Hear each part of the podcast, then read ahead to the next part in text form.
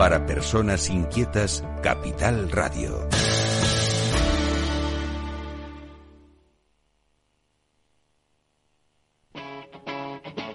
Capital Radio.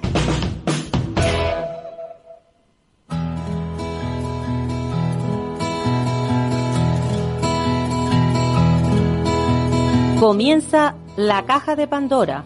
Al verte sonreír. Al verte sonreír.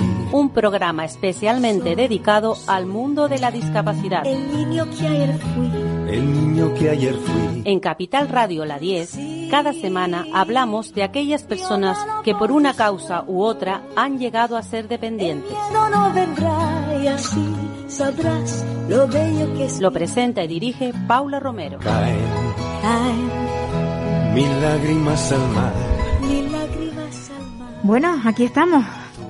Vamos a empezar nuestro programa como cada semana. Como cada semana, pues tratando de, darle voz a ese colectivo tan importante que existe en nuestro país, que es el mundo de la discapacidad. Y nos vamos a ir hasta la laguna en Tenerife, porque, y concretamente vamos a irnos a la Universidad de La Laguna, porque ahí hay una persona que trabaja en ella, es un, un joven, él se llama Javier Castañeda, que ya lo, lo tuvimos en alguna ocasión aquí en nuestro programa, pero hoy, hoy Javier, mm, bueno, me llamó bastante preocupado por lo que le había ocurrido. Y Javier es psicólogo, pero no trabaja de psicólogo en la, en la universidad, sino en un departamento donde ayuda a, justamente a las personas que tienen alguna necesidad de movilidad, pues personas con discapacidad, porque él sí sufre discapacidad. Hola Javier, Hola, buenos días, Paula. ¿qué tal? ¿Cómo estás? ¿Se te ha ido un poquillo el enfado o, sigues todavía, todavía sigues indignado? Hombre, macerándose está, porque estoy a la espera de respuesta por parte del Cabildo. Sí. Vamos a ver en, en qué término. Pues sí, pues la verdad es que sí. Es que yo cuando me comentabas lo que te sucedió, te podía imaginar, te podía imaginar como antaño, cuando la gente, eh, la gente de, de buena, ¿no? Aquella que te ayudaba por el hecho de, de verte como te ven, que no puedes moverte. Eso, eso tiene, tiene que pasar, eso no, o sea, tiene que volver a pasar. Es que no, no tiene nombre, ¿verdad? Es que mm, más que tener que volver a pasar, tendría que quedar en el recuerdo porque Exacto. no, no hiciera falta, básicamente, o al menos en el contexto de, de la situación que, que te transmití, que bueno, supongo que ahora la comunicaremos Sí, a, sí, sí, a los oyentes. Porque eso de que la gente buena te tenga que ayudar era justamente en los momentos de dependencia. Se supone que las cosas tienen que evolucionar para que tengamos la mayor independencia posible en la movilidad, en el tránsito, en el uso de cualquier eh, gestión, sobre todo en el ámbito público, vamos a decirlo así. Sí, sí, sí. Tú, el departamento, antes de que nos cuentes, el departamento al que tú perteneces en la universidad eh, tiene una labor importantísima de cara a las personas con discapacidad, ¿no? Sí, para personas con discapacidad principalmente, porque es como surgió, como Sí. nació este, este programa de atención, pero, pero por suerte eh, se ha ido abriendo a más perfiles Mm, que, que no tienen precisamente una discapacidad reconocida, Sí. tiene ese 33% mínimo, Ajá. pero tiene condiciones que, que hay que tener en cuenta. A lo mejor no tiene el certificado, pero son situaciones incapacitantes, que incluso pueden ser transitoriamente incapacitantes, como puede ser que te lesiones y, y directamente vas con muletas o que tienes un brazo en cabestrillo y obviamente no puedes hacer uso de, de, de escribir, de poder Sí, sí. defenderte como usualmente podían, pero luego también tenemos pues las mismas, las TDAH, la discapacidad, eh, bueno, discapacidad, las condiciones de, mm, de interacción social y que Sí. bueno, no llega al grado, no han pedido el certificado, pero precisan justamente que haya que tener en cuenta, mm, oye, mi situación, nada, nada de vamos a darte un beneficio, sino simplemente vamos a apoyar en ese aspecto concreto, el Claro, resto de claro. interacción que sea completamente eh, normalizada. Dentro de tus derechos y como alumnos, evidentemente. Vas a la universidad, todos tenemos el derecho de poder acceder a, a- a todas las enseñanzas y, y también las personas con discapacidad tienen el derecho. Entonces, ustedes están ahí para el apoyo.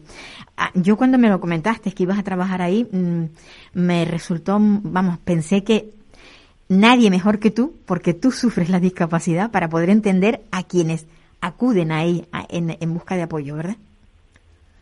Sí, a ver, siempre, eh, por suerte o por desgracia, esto da una perspectiva distinta al contenido, vamos a llamar, puramente teórico, a, a la experiencia, pues, oída o vicariamente en segundas, mm, en segundas condiciones, eh, pues, oye, lo conozco o directamente me quedo con lo que el manual dice, porque es lo que tú comentas, tener una condición ya te primero te pone en una perspectiva de, o sea, este, esta situación existe pero luego también te pone la perspectiva de esta situación, según el manual, cumpliría por, manual literalmente por el libro, A, B, C, D, E, y a veces que simplemente, oye, tienes dentro de todos los, los criterios diagnósticos, pues solamente cumple 5 de 10, pero oye, es que no necesito tanto, con lo cual solamente me voy a enfocar en tu necesidad y no voy a hacer un paternalismo excesivo. Claro, no voy a, a lo mejor a minimizarlo porque eh, bueno, es que solamente cumples con esto tal, no, pero tengo unas condiciones añadidas, porque el diagnóstico médico es esto, pero la situación social es esta otra, las condiciones del entorno, entonces, claro, eh, ayuda siempre a abrir la perspectiva. Claro, y claro, todo eso mediante un estudio que ustedes tienen que hacer, evidentemente. Claro, claro, no, aquí no, no hacemos, por ejemplo, eh, como si esto fuera de el buzón que nos envía la documentación y en base al papel ya tomamos la decisión. Nosotros recibimos una documentación y la documentación incluso hay veces que decimos de mira, nos has traído de más, esto no es preciso y, entre lo que sí nos has entregado, mm, el papel médico, psicológico, de asuntos sociales, es una foto fija, pero a ti en concreto, en este momento o en este contexto que no es el que recoge el documento médico, cómo te desenvuelves, qué es lo que precisas en concreto, porque a lo mejor tu carrera, pues oye, no necesitas eh, escribir tanto porque es más práctica y más eh, a nivel de estarlo gestionando a nivel de eh, exposiciones orales, trabajos en grupo, te tienes que estar desplazando o tienes que estar en un laboratorio. Entonces, la documentación es un, una perspectiva, pero no es toda la imagen que hay que tener en cuenta. Pues sí. En total, resumiendo, es sencillamente eh, facilitar a la persona que lo necesita la vida, el tránsito dentro de la universidad. Sería algo así. Sería algo así. sí, claro, incluso nosotros lo que eh, ponemos como eslogan es que nuestro mejor trabajo es el que no se ha visto. El que nosotros hacemos la labor, comunicamos en el cuerpo docente cuando es preciso que hay que tener en cuenta y que hay que adaptar al, alumnado, pero que cuando él termine, o él o ella, cuando el el titulado llega ya a su orla, recoge su, su diploma y se va, pues que las menores adaptaciones posibles o que sean lo más normalizadas y que se ha facilitado, pues eso mismo, que la toma de apuntes, la resolución de los exámenes, el acceso a las aulas o el transporte entre el domicilio y el, y el centro de estudio, que todo eso quede con una naturalidad que no parezca que, oye, has precisado una atención tan concreta, se te ha ayudado de una forma tan obvia. No, no, no. Yo he tenido unas adaptaciones, he cumplido con lo mismo que mis compañeros y hay veces que, más de uno, cuando van ganando confianza con los compañeros de clase, pues en plan de no, porque claro, yo estoy inscrito en este programa, ah, pues no se notaba, claro, es la idea. Claro, claro, claro, que tú, tú tengas las ayudas, pero que no se note y que seas igual que los demás. Pues que queda claro, queda claro. Javier, y ahora vámonos, vámonos a los que realmente nos interesaba cuando tú nos llamaste. Eh, esa sensación que has tenido tú de sentirte distinto al resto de los ciudadanos, porque te lo han hecho sentir en, en, un transporte público. Sí, fue, si quieres ya pues cuento la, la historia, te la resumo un poquito, porque fue un, una, a ver, la idea... Tenemos tiempo, Javier, no te preocupes, tenemos tiempo. No, sí, sí, pero bueno, si fuera por hablar, que vamos, yo eh, podría con el detalle extenderme, pero vamos a ir a, la chicha y a la limonada, como digo yo, que básicamente, como cualquier eh, persona que se planifica, pues oye, mi periodo laboral es este, pero tengo también mis tiempos de, pues me voy a ir de, viaje. Claro. Entonces planifiqué un, fin de semana, así que express, por así decirlo, para aprovechar muy bien el día de llegada y vuelta, que me iba a Madrid, por ser concreto. Entonces dije, bueno, voy a irme en un periodo muy, muy, muy cerrado, pues voy a aprovechar las horas diciendo, cojo el vuelo que antes me deje en la península y regreso en el último vuelo posible para pues, disfrutar y al día siguiente pues ya tocará trabajar, pero me da tiempo. Entonces, pues mirando billetes, mirando vuelos, y había unos que salían en, el, por el aeropuerto Tenerife Sur en la madrugada. Que bueno, cuestión mía ya si quiero madrugar, si quiero trasnochar o lo que sea, pero la cuestión es que había disponibilidad en un vuelo que salía a las 2 de la madrugada, con lo cual me organizo. Vale, salgo del trabajo un viernes, el vuelo salía a la madrugada, las 2 de la noche de, del sábado por la mañana, vamos a ponerlo así. Entonces, nada, me organizo a las 3 de la tarde, más o menos salgo del trabajo, antes de las 3 y 20 estoy en el intercambiador de la laguna para asegurarme cómo, cómo he de planificarme de ir al aeropuerto Tenerife Sur. Entonces, nada, me, me, acerco a la estación de forma presencial porque preferí eh, de forma directa eh, tomar esa información, plantear cualquier duda que tuviera. Entonces, nada, mira, te tienes que, según me atendió el personal que estaba allí en, en, el intercambiador, tienes que desplazarte hasta el intercambiador de Santa Cruz y de ahí coger esta línea que va a ir directa por la noche a las once y cuarto de la, de la noche hacia, hacia el aeropuerto sur. Vale, perfecto, pues nada, me organizo. Eh, como son las tres y pico de la tarde, y son ocho horas de diferencia, eh, me quiero asegurar, el, la guagua que va a desplazarse hacia el sur está adaptada. Y claro, desde, desde la laguna no me confirmaron, pero me dijeron, oye, pues no lo sabemos, pero vamos a tomar nota, mm, si este va a ser la línea y la hora a la que vas a coger la guagua, pues nada, apuntamos aquí, llamamos nosotros al jefe de zona, creo que se llama, en, el aeropuerto, en el intercambiador de Santa Cruz, para que lo tengan presente. Ocho horas de antelación, mm, yo creo que es un margen más que razonable. Y, y además indicando de esta va a ser la guagua. O sea, si fuera incluso que tú me digas una línea sí, una línea no, pero bueno, la de las once y cuarto que esté adaptada. Perfecto. Y ya puestos a decir, dije, mira, te voy a dar hasta la información de a qué hora aterriza si no hay problemas, si no hay retrasos, el vuelo de vuelta también va a llegar al, Tenerife Sur para que, bueno, cuando venga esa guagua que pase a las dos y pico de la madrugada por el Tenerife Sur, que siga hacia Santa Cruz con una guagua adaptada. Ah, vale, pues venga, perfecto, así pues nos curamos en salud. Vale, eh, llego en la noche del viernes al intercambiador en Santa Cruz y claro, por si acaso me despisto, pregunto a un grupo de, de conductores que cuál era la línea, la 711, si me equivoco, eh, para acercarme a la, a la base. Sí, no, no, es esta de por acá, me indican, pero que no está adaptada. Y yo, vale, a lo mejor he llegado antes de tiempo, a lo mejor es la línea que va a salir justo después de esta. Eh, no, no, no, en principio no, no tenemos ninguna adaptada, según me comunican. Se ponen en contacto, según veo, porque tiran de teléfono, con el jefe de zona de, de abajo, de Santa Cruz, el chofer con el jefe de zona, y por lo que voy oyendo, porque yo en esa conversación no participé, pues como que no había intención de, o sea, no tenían conocimiento, según dice, cosa que no sé, o no había pues ese, ese de no, no, no tenemos planificado ni vamos a modificar las guaguas que hay no adaptadas por una línea adaptada. Yo, pues, no sé, yo tengo una guagua, que, un, un avión que coger y qué soluciones me pueden dar. Pues mira, si tal, te coges la línea ciento, no me acuerdo cuánto, y de ahí el resto del viaje en taxi hasta el aeropuerto sur. Y yo, mm, bueno, mm, vale.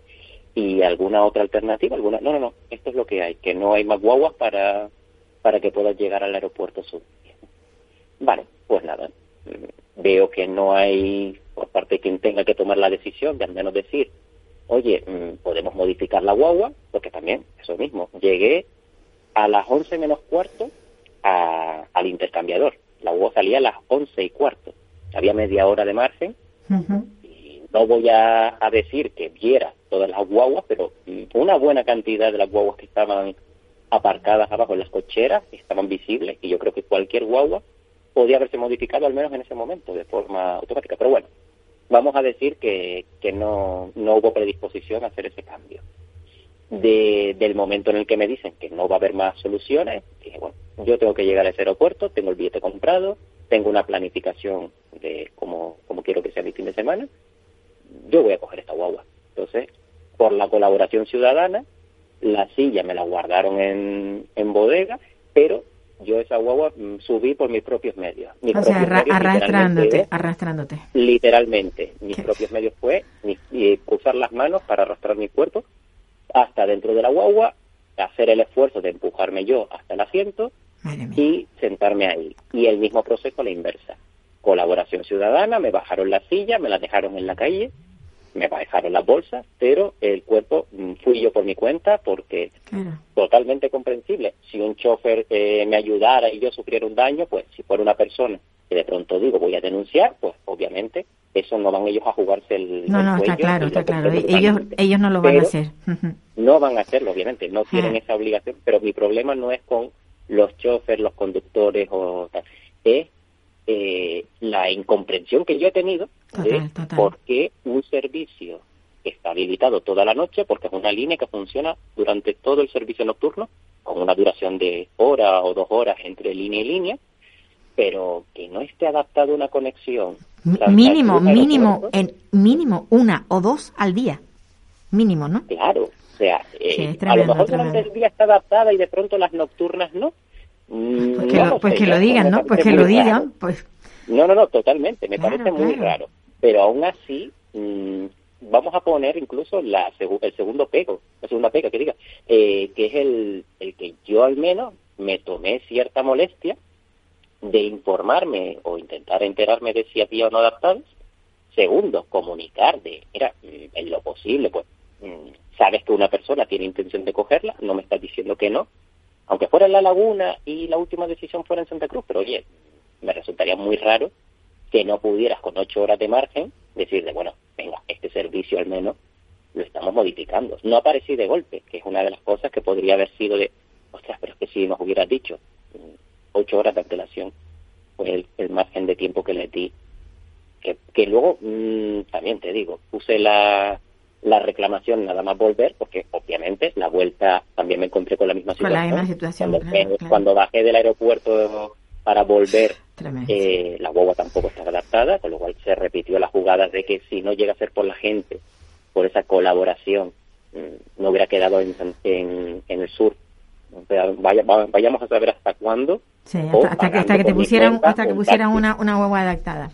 La, ver- la verdad, Claro. la verdad, Javier, es que mm, sinceramente, porque tú lo estás viviendo y, y sobre todo porque yo te conozco y sé que eres una persona sensata y porque eso lo cuenta otra persona y dice, no, se lo está inventando. No, no. Esto no es una inve- invención porque, pues, porque llevas muchos años en esa silla. Tú tienes una discapacidad física. O sea, Sí, sí, lo mío es una paraplegia, con lo cual eh, la silla de ruedas viene de serie, no hay Claro, posibilidad no- de no hay otra mantenerme de pie. Claro, que por eso ni siquiera te camine mal y entonces, pues bueno, subo a la No, no, eso- efectivamente. Es No. que yo quería hacer hincapié en eso, que es que tú no dispones de tus piernas, o sea, de la cintura para abajo tú no no puedes no puedes moverte. Pues a, a mí lo que lo que se me ocurre pensar es que la falta, desde luego, de, de coordinación y todo lo que conlleva el, el que se quede una persona, a ver, en este caso ha sido tú y has sido valiente para poderlo decir, pero imagínate, habrá muchas más personas a quienes les haya ocurrido y se hayan ca- callado la boquita o se hayan ido en un taxi como te propusieron y demás. En Claro. fin, que estas cosas no pueden pasar.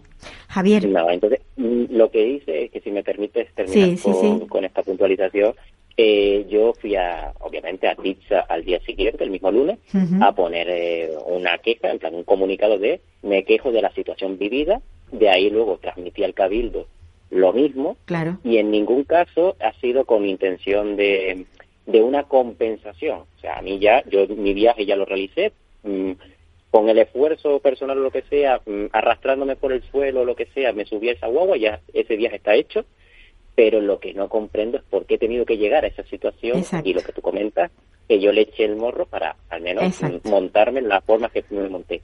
Eh, la queja no va a ir en modo de ahora quiero un resarcimiento. Quiero que simplemente esto sea un punto y aparte para que a partir de ahora sea una situación completamente distinta. Y si yo me planifico un nuevo viaje, y digo yo por ponerlo en primera persona, eh, pero puede ser cualquiera. Puede ser una persona mayor, puede ser una persona que incluso vuelva y se encuentre en el aeropuerto sur eh, esa situación. En las mismas circunstancias, eh, sí.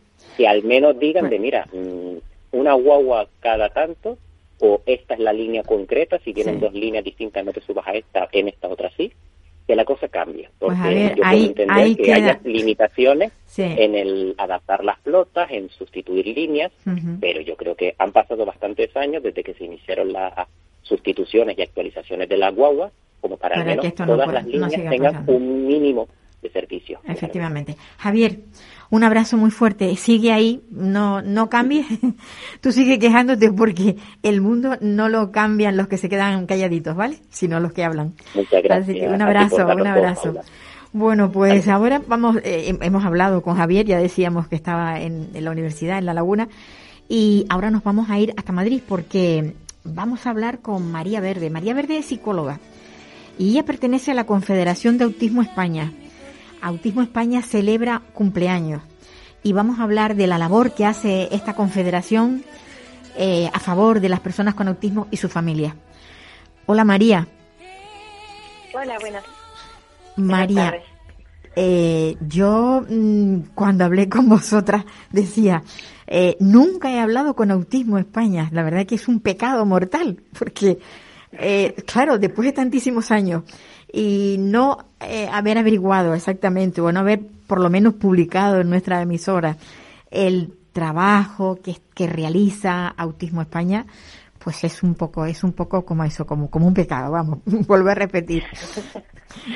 Bueno, pues, nunca es tarde, nunca es tarde. María, a ver, ¿cómo empieza Autismo, Autismo España? Bueno, pues como decías antes, estamos de cumpleaños. Este año hace 30 años que la Confederación empezó a andar y pues em, el, que surgiera esta, esta asociación de asociaciones ocurrió en el año 1994 de la mano de familias que ya en sus respectivos puntos de procedencia, en diferentes sitios de España, de Cataluña, Galicia, de Madrid, eh, algunas familias ya eh, tenían un, pequeño recorrido, en algunos casos bastante largo, eh, al frente de asociaciones de familiares que luchaban y trabajaban por los derechos de las personas con autismo y en un momento dado deciden unirse para agrupar bajo un mismo paraguas a todas estas asociaciones que a, lo largo y ancho de España trabajan eh, por, por la calidad de vida de las personas, con autismo. O sea que Autismo España, la Confederación, aglutina a muchísimas, a todas, digamos, podemos decir a todas las asociaciones de autismo o quienes pues, quieran participar. ¿Cómo, cómo... Mm, actualmente agrupamos y representamos a 184 entidades. Uy, eh, no están todas las que son, pero sí la gran mayoría. Sí, sí, eh, y nosotros además eh, pues aglutinamos a tanto a entidades que son directamente nuestras socias como algunas que son vinculadas porque son socias de alguna de las federaciones porque en, diferentes comunidades autónomas también hay federaciones eh, que allí aglutinan a las asociaciones locales.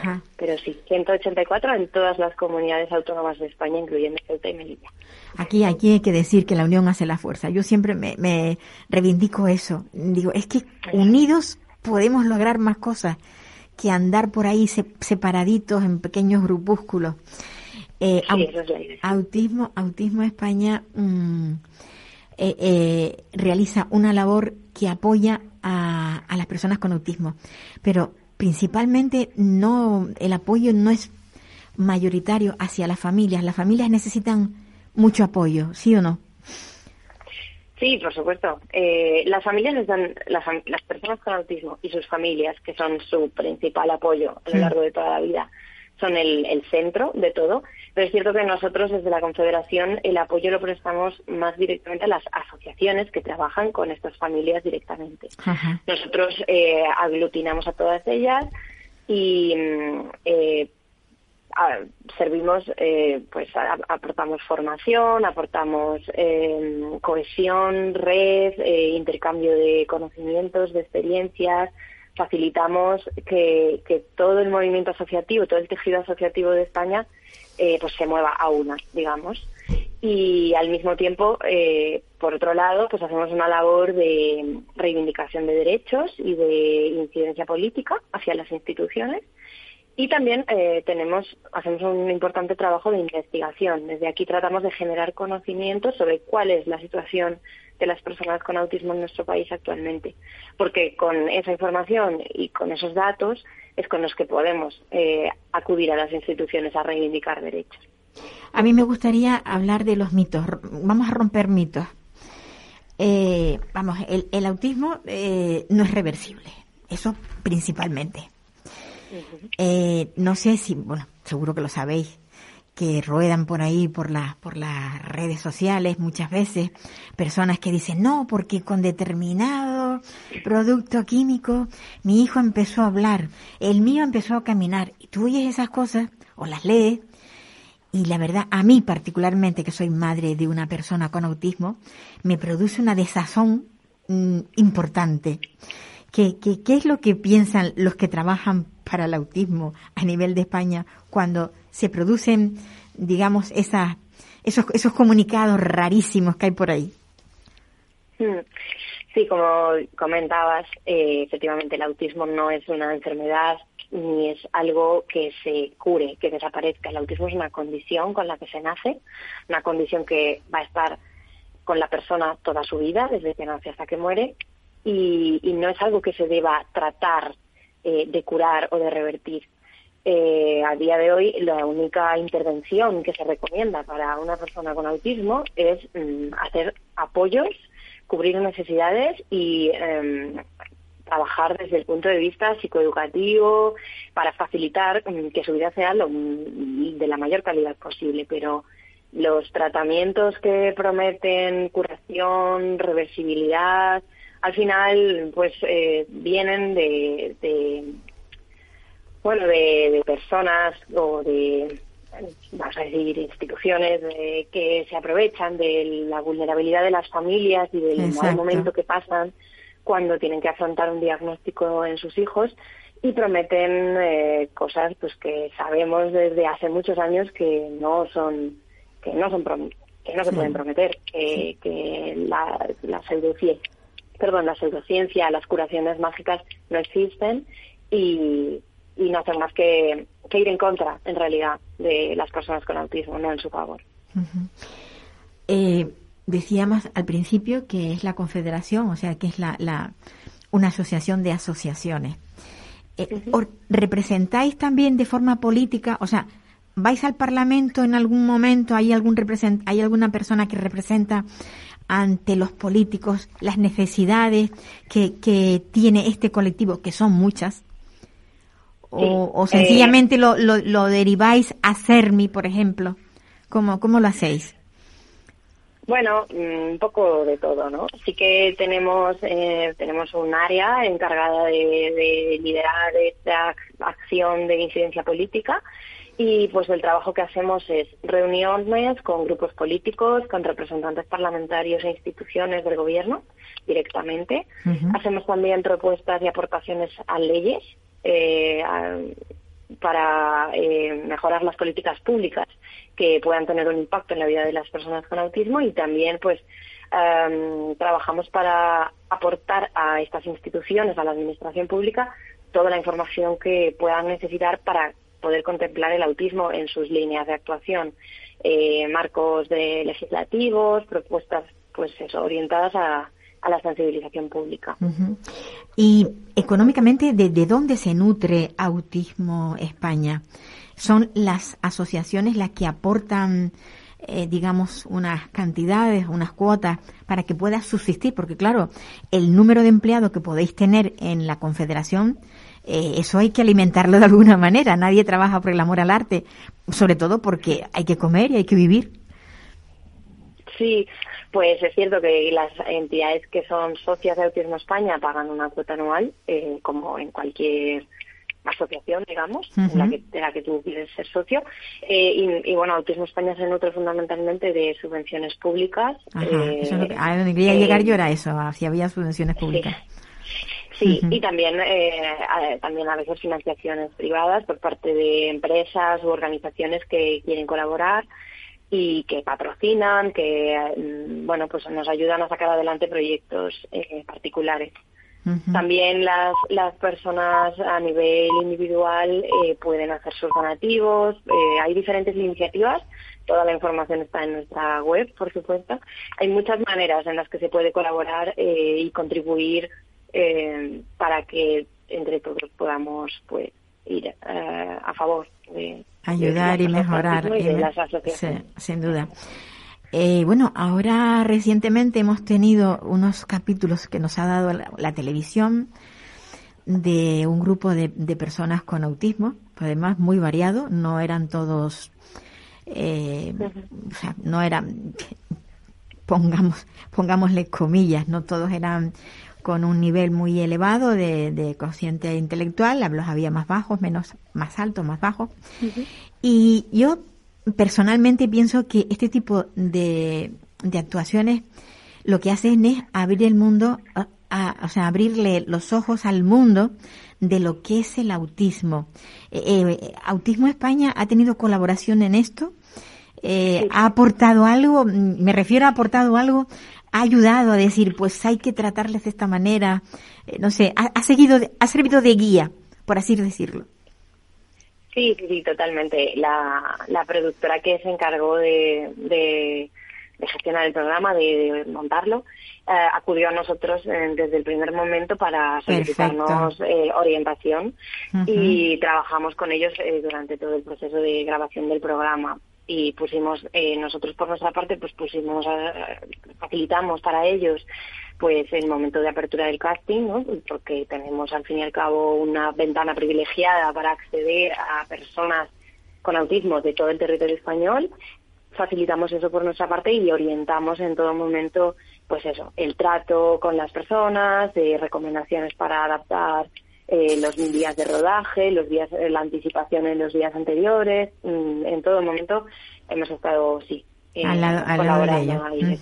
Pues me parece, me parece muy, sí, muy y ha sido una experiencia, una experiencia estupenda que ha tenido una recepción súper buena y que sobre todo las personas que participaron, que es lo más importante, estaban retóricos y súper contentos de, de, la oportunidad. Pues sí, yo, yo, yo conozco uno de los chicos que, que además incluso le hice, le hice una entrevista, así es un niño bastante espabilado y, y, me gustó muchísimo, la verdad que fue una delicia.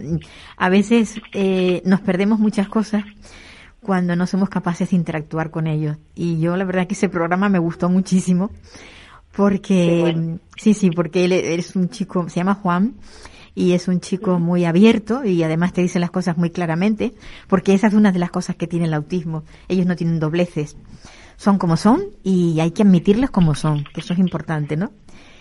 Eh, quizás, quizás si la, la sociedad eh, les comprendiera un poco mejor, eh, a lo mejor la vida de estas personas sería más llevadera. ¿Qué crees tú como psicóloga, como psicóloga? Sí, sin duda. Al final las personas con autismo viven en un mundo que no está preparado para ellas, que, que es sobrecargante, sobreestimulante, lleno de eh, dobles sentidos, de informaciones contradictorias, de te digo una cosa pero en realidad estoy pensando otra, al final es, agotador. Y, y, y, nos empeñamos todo el tiempo en que sean ellos quienes se adapten a, esta forma de, vida que llevamos y a lo mejor tiene que dejar de ser un poco así y tenemos que hacer el esfuerzo también de, de acercarnos nosotros por nuestro lado, de tender el puente y empezar a flexibilizar nosotros nuestro pensamiento y darnos cuenta de que, de que hay cerebros que funcionan diferente y que no se tienen por qué amoldar a, a cómo funcionan los nuestros.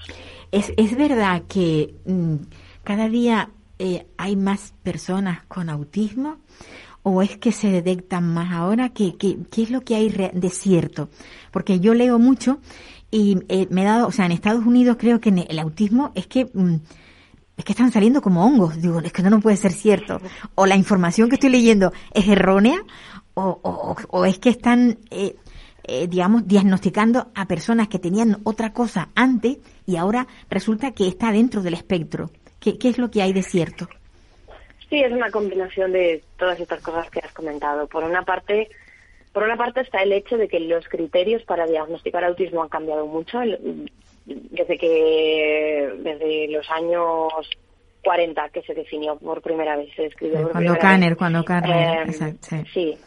Eh, ha habido, digamos que muchos momentos hito en el desarrollo del estudio y el conocimiento sobre el autismo en los que el paradigma de pensarlo han, variado mucho, ¿no? O sea, primero eh, se pensaba que la culpa de que un chaval tuviera rasgos autistas era de su madre porque le había mimado eh, demasiado poco en su infancia. Después se, se, equiparó a pues cuestiones como de esquizofrenia em, y psicosis. Em, eh, luego cayó en una categoría que no estaba muy clara de trastornos generalizados del desarrollo. Ha variado mucho eso a lo largo del tiempo y hoy día los criterios es cierto que abarcan a una diversidad mucho mayor de personas que antes y nos estamos dando cuenta de que había muchas personas que estaban pasándose por alto porque nos parecían, bueno, solo es un poco rarito, un poco introvertido, le gusta eh, estar solo o le gustan solo sus intereses frikis y bueno, pero hay que dejarlo estar. Y hoy en día por suerte, estamos avanzando en entender que el espectro es amplio, los neurotipos son muy diversos, pero todos encajan dentro de, la categoría del autismo. Entonces, es normal que haya aumentado el número de diagnósticos. Eh, si bien también es cierto que es, verdad que las cifras de, los últimos estudios en Estados Unidos pueden parecer como alarmantes, sí, porque hablan de que uno de cada, si no me equivoco, uno de cada 36 niños de 8 años en Estados Unidos eh, tiene un diagnóstico. es que esa, esa noticia a mí me, me, chocó tantísimo. Digo, Dios mío, ¿es que están todos o qué? Sí, sí. sí, pero bueno, hay que tener en cuenta que a lo mejor los parámetros para determinar allí eh, si un niño tiene diagnóstico o no pueden ser un poco distintos a los de aquí. También, también. Es difícil encontrar una, una cifra clara porque no tenemos datos estadísticos oficiales accesibles. Siempre tenemos que estar como pues tirando un poco de los recursos que tenemos para averiguar esa información. En Europa y en España manejamos de, momento una cifra un poco más conservadora que sería que una de cada 100 personas. y esas son fiables, evidentemente. Eh, sí, entendemos que sí. En España se estudió hace, pues no sé, en 2015 me parece, se hizo un, trabajo de estudio de prevalencia y la y, encajaba con esto del 1%, de la población uh autismo que en pues España se traduce pues como en medio millón de personas. Sí, sí, que no, que no es una broma. O sea, te dice un 1% y te suena a muy poco, pero eh, la, la sociedad tiene que admitirle. Porque hay algo que muchas veces la gente no sabe y es que donde fallan ellos muchísimo es en la socialización. Y ahí es donde se le nota el, ese encaje, ¿no? Como que no y voy a contar una, una anécdota, o sea, una madre va al supermercado con su niño, está en la cola, el niño está intranquilo porque tiene tres carros delante, no puede salir como pensaba, empieza a patalear, todo el mundo lo mira, qué malcriados este niño, los padres no saben educarlo y no saben, no, no puede llevar un cartel diciendo, mi niño tiene autismo, pero esto es, esto es lo que yo quiero que, que quienes nos escuchen lo tengan presente. No siempre que se ve un niño con una pataleta es porque esté malcriado. Es que probablemente sus padres están sufriendo muchísimo y lo que tiene sencillamente es autismo. Es tan difícil de entender. Es, es, difícil, es difícil porque el autismo es una condición invisible. Tú ves a una persona por la calle y no, pues no puedes, es fácil identificar a alguien que va en silla de ruedas y, entonces inmediatamente se te despierta un sentimiento de empatía y compasión hacia esa persona, pero es cierto que las personas autistas tienen esta bueno esta mm, barrera digamos que pues eh, no pueden andar por ahí a gritos diciendo es que soy autista, no entiendes que, esto me cuesta. Pero es cierto que por ahí entonces está nuestro trabajo, el de visibilizar, de sensibilizar, de educar a toda la sociedad en entender que las conductas de los demás tienen una explicación, eh, tanto la del niño autista que monta un pollo como la de, yo qué sé, pues un hombre que ves por la calle hablando en voz alta, pues es que su explicación tiene. Pues y, tenemos que entrenar nuestra capacidad de empatizar con toda la, diversidad de formas de, vivir en el mundo que existen. María, eso es lo que pretendemos desde aquí, desde nuestro... Este, este granito de arena que ponemos nosotros semanalmente para que podamos llegar a, eso, a que la gente lo comprenda. Eh, la labor que hace, que hace Autismo España es importante Y sobre todo es importante mm, eso, el que se hayan aglutinado tantísimas familias en asociaciones y que se les defienda pues de esa manera a través de, de una gran confederación como es la vuestra. Felicidades por esos 30 años. 30 años que seguramente han sido muy arduos, que los comienzos a lo mejor no fueron iguales que ahora, que ahora ya lo tenéis mucho más consolidado todo, ¿no? Supongo. Es verdad, sí. Pero siempre hay retos nuevos, desde luego. Pues María, María Verde, gracias por, por estar, por habernos escuchado, o sea, por, por participar, sobre todo. Y, y, nada, que se sigan cumpliendo años. A ver si yo no llegaré a otros 30 porque soy muy mayor, pero por lo menos dentro de dos o tres años volveré a llamaros y a ver cómo, cómo van las cosas. Un abrazo para todo el mundo del autismo. Bueno, pues ahora nos vamos a acercar a hablar con, con Paco. Paco es un señor que decidió en su día pues vivir en una residencia, una residencia que bueno, pues que la, quiso convertir en su casa, ¿no? Él, él es Paco, Paco, Paco Muñoz Santos. Y en esa residencia las cosas no funcionan como él quisiera, o sea, eh, es su casa pero a media. Hola Paco. Hola, buenas tardes Paula. ¿Cómo, estás Paco? Cuéntame. Bueno, estoy pues llevando lo mejor que puedo. Sí. Eh, tú eres un hombre luchador y bueno, y, pues y, llevas mucho tiempo tratando de que las cosas cambien y que, y que realmente esa residencia sea un hogar para todos. Por supuesto. Es lo que buscas, ¿no? No es otra cosa. Exactamente, es lo que he buscado siempre. Ya que tuvimos la suerte de poder meterme con mujer aquí en la residencia, pues que no, luchar por como se estaba luchando siempre, luchar por, por mejorar la vida y por prácticamente porque es que esta es tu casa. Claro casa y el resto de compañeros. Sí, sí, sí, sí, porque es que si no, cuando, cuando uno necesita apoyo, eh, lo lógico es tener un lugar donde, donde vivir, donde residir y sobre todo estar, estar en unas condiciones agradables. ¿Qué, ¿Qué, es lo que está fallando en, en Altavis, pues, en Altavis? ¿Qué es lo, qué es lo que está pues fallando? Mira, aquí está fallando, pues, eh, ya que tuvimos la mala suerte de pasar una pandemia sí. muy complicada después de la pandemia las cosas pues prácticamente se han calmado, pero no se ha mejorado como debería de mejorarse. Se siguen con muchos problemas, aunque desde fuera no se ven. Y de dentro, pues, eh, nos apañamos como, como, como podemos. Y pasamos el día a día, pues, lo mejor que podemos. Ya que es una residencia que yo en lugar de residencia le llamaría geriátrico, que es lo que era antes.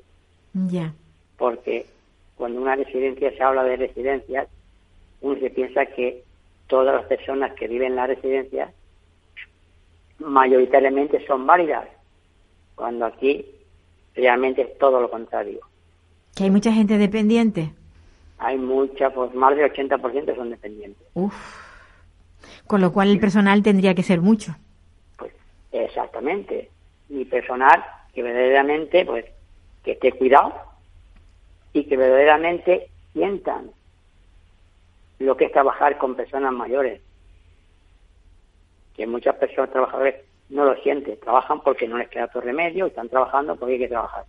Claro. Pero, pero trabajar en una residencia es muy duro. Sí, y más en las circunstancias que estamos viviendo aquí. Porque hay mucha tristeza, hay mucha soledad y se ve mucho abandono.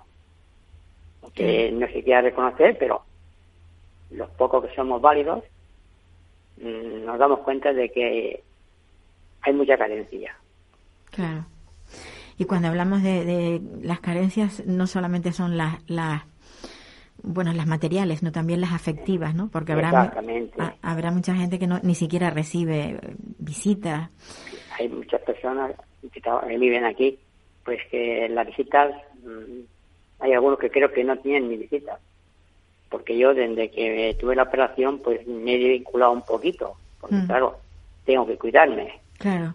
Y tal la lucha que yo he tenido siempre, pues es una lucha dura, tiene que estar luchando con todos.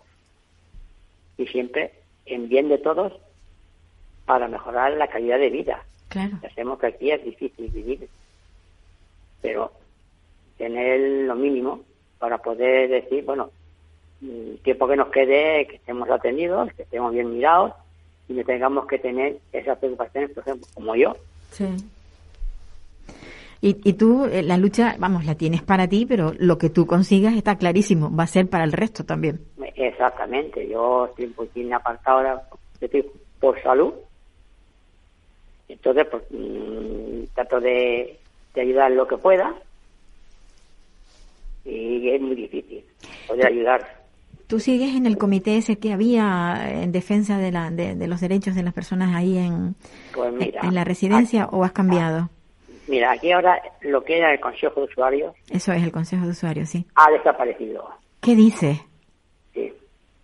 Ahora están creando otro consejo que llaman Consejo del Centro, donde lo está creando la empresa.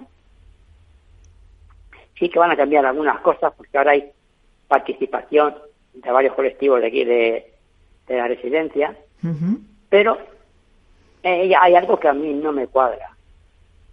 También está presente un representante de la Consellería. Pero la primera reunión que hemos tenido para eh, presentar el nuevo con- Consejo del Centro, hay muchas cosas que yo particularmente no las veo bien.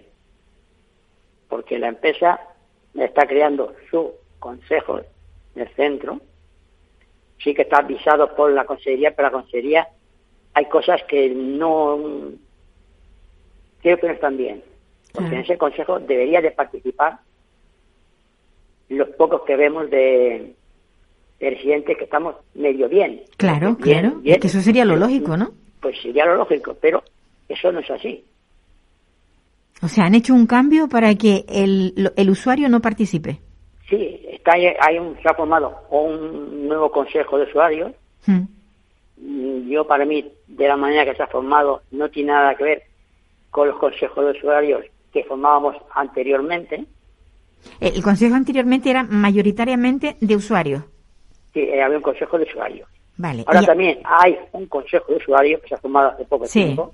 pero Hay también participación de los ramos que, traba- que están trabajando, como la enfermería, que es una representación, la auxiliar tiene su representación, la bandería su representación, el grupo técnico tiene su representación y también la consellería. o sea, en- o, o sea que la, por lo que tú me cuentas, eh, digamos que la parte técnica, la parte administrativa, todos esos tienen representación y, y de los usuarios, ¿cuántos son los representantes? Pues ahora mismo no sé, son eh, cinco o seis los que hay, pero de esos cinco o seis que hay, prácticamente eh, personas que puedan hablar o puedan defender el derecho de todos, creo que son dos o tres como mucho los que vemos. Madre mía. Y entre esos, pues hablar directamente en el Consejo, quejas y cosas que pasan, pues no van a hablar. Eso está más claro que el agua. Y, y si habláis, y si habláis, os comen. Exactamente. Porque la miedo. mayoría, la mayoría es, no, no pertenece al, a los que hacen eh, uso de, de, de la residencia. Y entonces, claro, mm, ahí quién va a hablar. Pues precisamente, si hablo, hablaré yo. Claro, Porque los demás no van a decir lo que ven o lo que los compañeros le cuentan. claro. Porque a mí me cuentan cosas, compañeros que vienen y me cuentan cosas, y digo, mira, ahora el presidente es planico de tal. Y si no está eso, vas y hablas con el director. Pero ahí ya se quedan cortados. Ya no se da un paso más. Ya. Eh, claro, eh, da, da mucha pena, Paco, da mucha Pues pena. Muchísima, muchísima pena. Sí. La verdad es que sí. Sí. Yo no sé si el cambio se ha sido por cambio, por el ¿tú crees que ha sido por el cambio de color de- del gobierno? Pues, eh, mira, mm, no sé si este nuevo consejo que están formando es ya está preparado por el antiguo gobierno o por este nuevo. No lo sé. No lo sabes. Lo que sí sé es que cada empresa que ha entrado ha ido reformando el consejo de usuarios, excepto una vez, porque entonces habíamos personas bastante que eran, que eran válidos, Ujú, entonces ahí se retuvo unas cosas que iban en perjuicio de nosotros, claro. Claro. porque ahora mismo en el nuevo consejo que está formando resulta de que lo que es la parte de enfermería yo hice una reclamación aquí y prácticamente casi me, me cortó la, la de la consejería, que eso se habría después. Porque yo, con respecto, eh, sobre respecto a, a la enfermería, yo desde marzo o abril del año pasado he tenido problemas. Prácticamente ni he sido escuchado, ni atendido, ni nada, sino ventilártelas como puedas. Madre mía. Exactamente, y eso lo ha pasado. Y todo eso por reclamar y ver muchas cosas, y pues no está lo que es la junta directiva muy de acuerdo conmigo. Hombre, tú te has convertido en una persona no grata, está claro.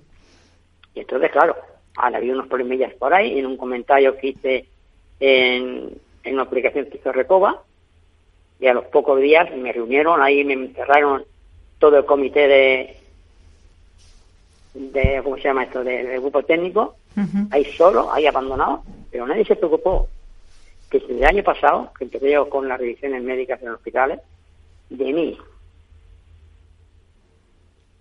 de las citas, porque las citas desaparecen, no soy nadie dónde están, tengo que preocuparme de ellos, de horarios, de todo.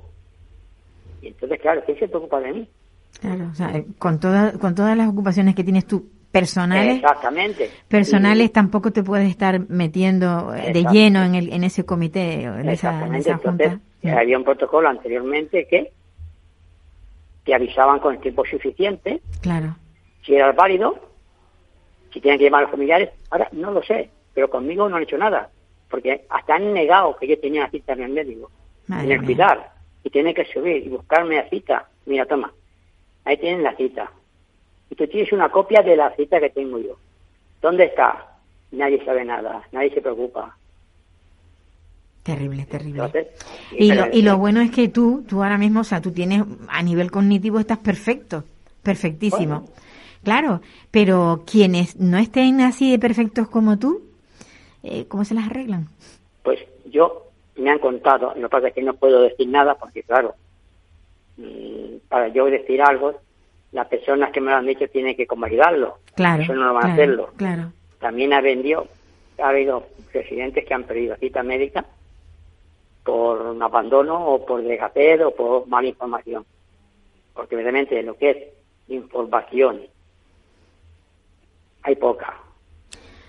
O sea, que cuando, cuando el personal no es, no es suficiente, pues supongo que tampoco abarcan todo.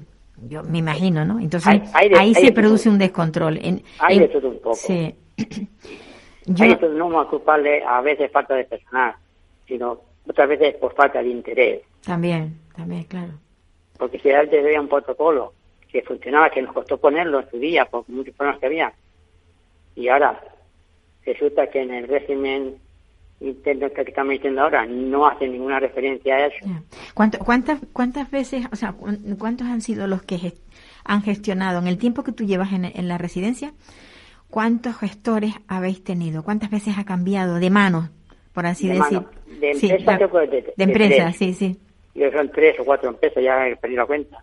y de directores, pues un puñado, hablando de ellos en términos generales los, directores se cansan y se van. Pues, pues unos que se cansan, otros que los cambian, otros que eh, los llevan, tienen complicado, porque aquí experiencia es complicado. Lo mismo que coordinadores de enfermería han pasado ya bastantes. Y si es de médicos o doctores o doctoras, eso ya ni te cuento. Eso cada X tiempo uno nuevo. Exactamente, sí. Cuando te has acostumbrado ya a hablar con esa persona, ya se, pierde, se pierde. No te acostumbras, claro, te acostumbras mucho menos. Y las personas que vienen, pues mm, verdaderamente pues dicen que sí, que sí, pero yo por lo poco que hablo con ellos y les pregunto, porque soy una persona a veces bastante curiosa, pues no se puede ser una buena doctora o un buen doctor si no tiene experiencia y conocimiento. Claro. Entonces, si viene una persona joven, cuando está, pero no me refiero a la doctora, me refiero a enfermería, auxiliares, todo, tiene un periodo para aprender aprender, o sea, aprender y conocer a los residentes, pero estos cambios tan rápidos, no da tiempo a conocer a nadie. Y va en detrimento del cuidado del, usuario. Del usuario, exactamente. Paco, no sé qué decirte porque la verdad que todas estas cosas dan, dan mucha pena, sobre todo pensando en que nosotros tendremos que estar en residencias dentro de X tiempo. Mm, Pues, pues, gracias. mucho, mu- mucho ánimo, Paco. Un abrazo muy fuerte y, y cuídate mucho, cuida tu salud. Queridos oyentes, nos vamos hasta la semana próxima y bueno, a cuidarnos todos.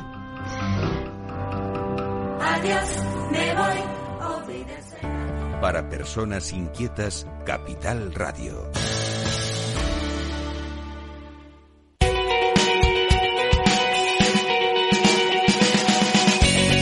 Capital Radio. Música y mercados.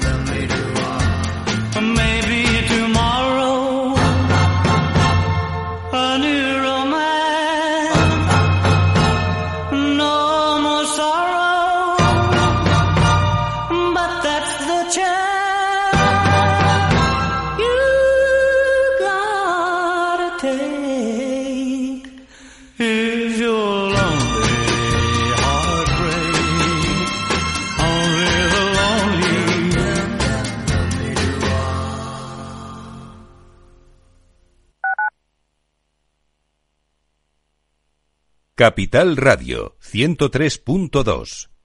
Disfruta de la mejor cocina gallega en Montes de Galicia. Todo un clásico moderno en el barrio de Salamanca. Disfruta de la variada dieta atlántica, de las mejores carnes y pescados tratados con respeto y transparencia y regados con una de las mejores bodegas de la zona. En grupo, en familia o en pareja, Montes de Galicia te ofrece el espacio perfecto en cada ocasión.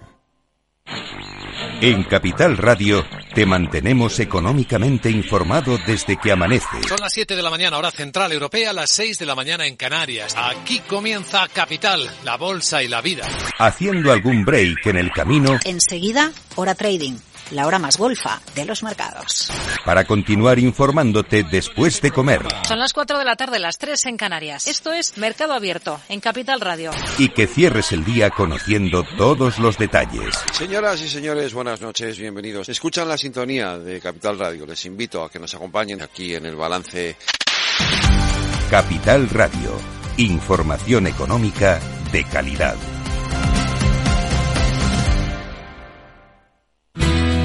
Si crees que la ciberseguridad no va contigo ni con tu empresa, es que todavía no has escuchado Cyber After Work, el programa decano de la radio española sobre ciberseguridad. De la mano de Eduardo Castillo y acompañado por Mónica Valle y Pablo Sanemeterio, te ayudamos a proteger tu empresa de las múltiples amenazas que circulan por la red. Cyber After Work. Todos los lunes a partir de las 7 de la tarde en la sintonía de Capital Radio.